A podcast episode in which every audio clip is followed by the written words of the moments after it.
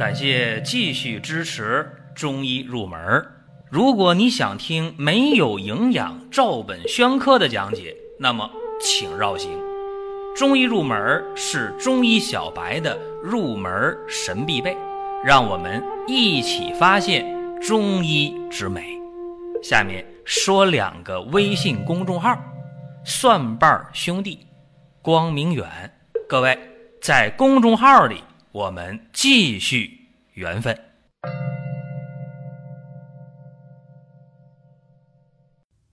今天和大家聊聊蒲公英。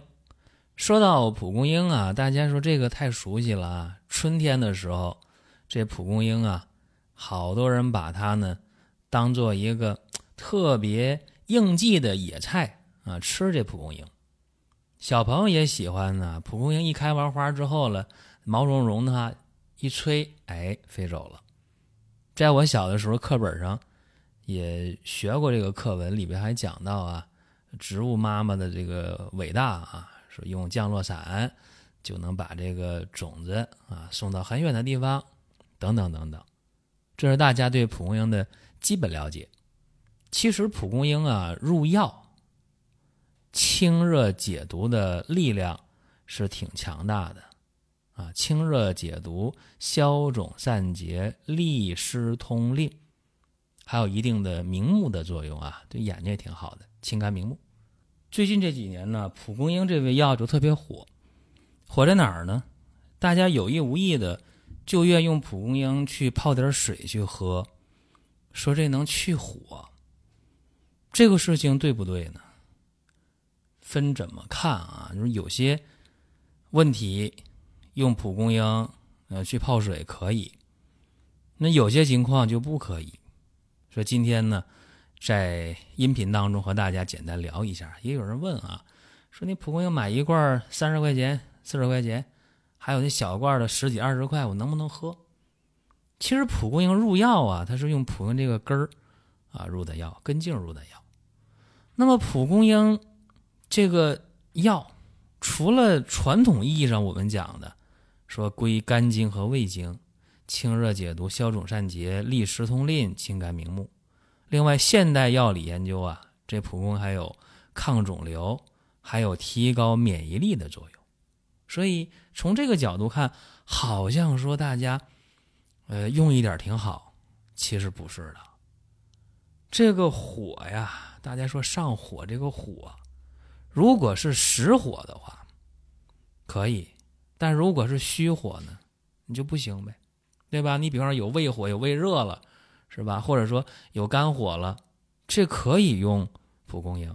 如果说你肾阴虚有虚热呢，手脚心热、心口窝热，这是实火吗？虚火，虚火用它行吗？肯定不行啊，对不对？所以简单举一个例子啊。那么今天呢，我想讲这蒲公英呢，嗯，不去讲它怎么治疗什么结膜炎呐，什么眼睛红啊。哎，说它治疗什么乳腺炎呐？治疗这个皮肤啊肿痛啊，啊起这个疮疡肿毒。今天不讲这些，啊，今天给大家讲几个大家不了解的地方。说蒲公英能干嘛？第一个，我想说一下，蒲公英对于更年期综合症有一定的效果。这一讲大家都懵了啊！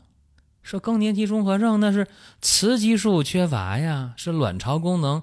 急剧衰退，雌激素急剧减少，然后出现的问题啊，出现了心烦易怒、潮热盗汗啊，出现了这种脾气古怪啊，出现了月经紊乱，一下子感觉老了好几岁啊，更年期综合症。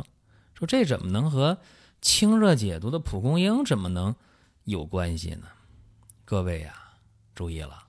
女性在更年期这阶段，她的免疫力是急剧下降的，也就是中医讲啊，正气不足。那蒲公英现代药理研究，它不是有提高免疫力的作用吗？所以说，从这个角度来看啊，用上蒲公英还真有很好的效果。你看啊，蒲公英三十克，生麦芽三十克，浮小麦三十克。麦冬十五克，你看这里边，蒲公英干嘛呢？提高免疫。你说清热解毒也可以。然后呢，麦芽、浮小麦干嘛呢？疏肝解郁的。麦冬呢，滋阴的，对吧？用这个四味药啊，对于更年期的心烦易怒、潮热盗汗，效果还挺好。所以说，你看，这就是活学活用。有的时候大家说：“哎呦，中医好，西医不好。”有人说：“哎呀，那西医可好，中医不行。”我觉得没必要去做什么中医黑啊，做什么西医黑，也没必要说我就是中医粉啊，我就是粉中医，西医我看不行，没必要，各有所长啊。在谁有优势的时候，那咱们就选谁，对吧？哪个方法有优势就哪一个方法，这有什么问题？没有任何问题。包括啊，更年期综合症的朋友。就是在春天的时候，你就把那个蒲公英嫩嫩的蒲公英是吧？你给它洗干净，用这开水焯一下是吧？然后做拌菜吃，这都对更年期的心烦易怒、潮热盗汗都有一定的效果。当然，刚才我说这些仅仅是从蒲公英的这种提高免疫的作用啊，增强免疫力的作用。去看待更年期的心烦易怒、潮热盗汗，那可能有人说不对啊，更年期这事儿，那西医是雌激素啊，中医呢就得是滋补肝肾。我不同意这个这观点，可以不同意啊，这没问题。我这个方法也没说是很成熟，也是仅供参考。你比方说，今天在微信有人就问我，哎，说我用你们的鹿胎膏，啊，我解决。更年期问题解决太好了，心烦易怒、潮热盗汗是吧？啊，月经不调，我解决太好了，这这好的不得了。你看，这也是一种方法。所以说，仅供参考啊。有这么一个事儿和大家聊一下。还有啊，就是我们在解决急性乳腺炎的时候，以前在音频、视频，包括文字当中都讲过这个事儿，说。急性乳腺炎呢，可以用什么五味消毒饮，对吧？用五味消毒饮解决这个急性乳腺炎就特别好使。当然，在这个《唐本草》当中就介绍了说，治疗这个乳痈就用蒲公英。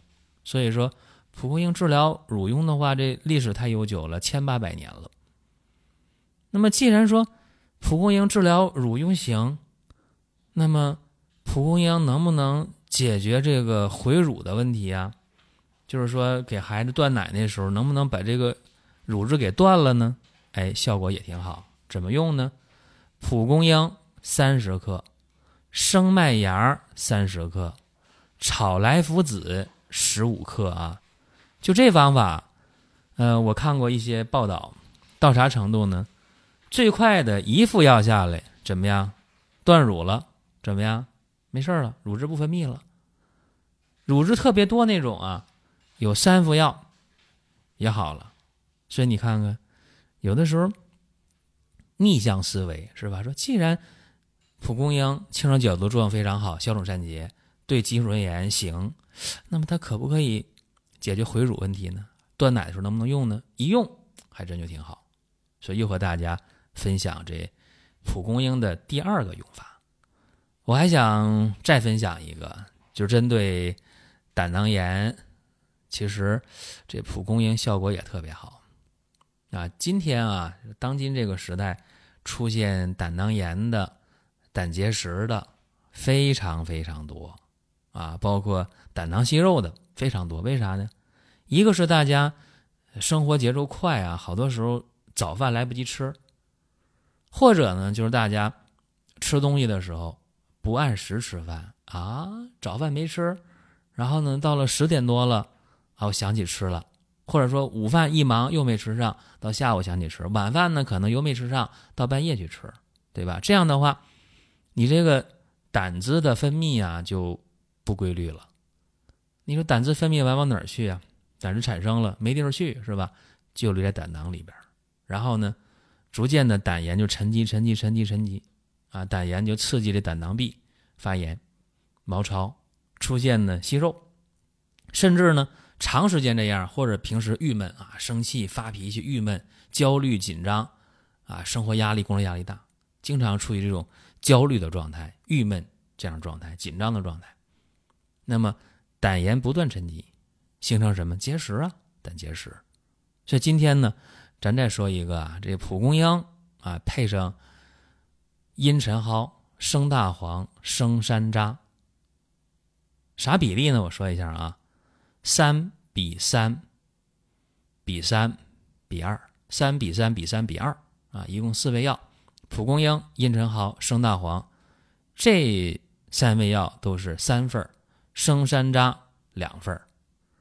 这四味药呢，按比例啊，你得给它配齐了，然后呢，打成粗的粉末，一次呢拿十克，用一百五十毫升的开水，就是三两的开水啊，滚烫滚烫的啊，一冲泡，冲泡十分钟，然后呢，早晚各一回，干嘛呢？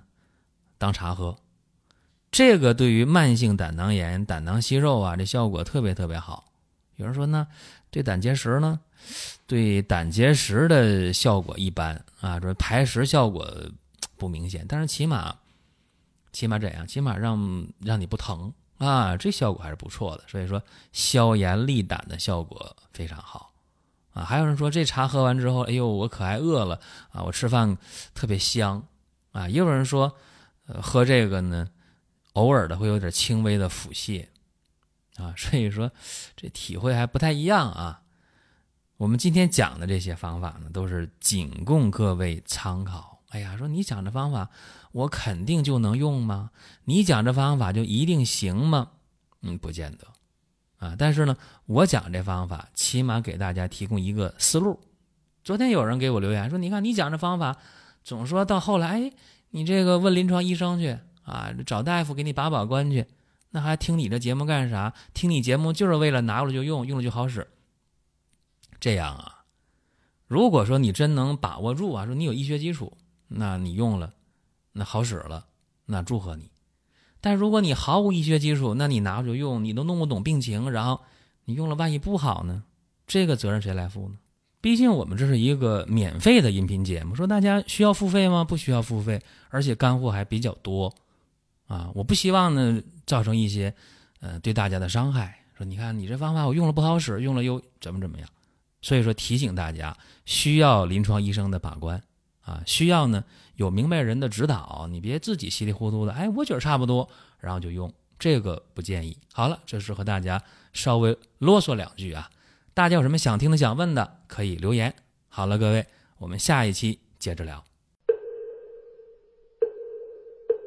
下面说两个微信公众号：蒜瓣兄弟、光明远，各位。在公众号里我们继续缘分。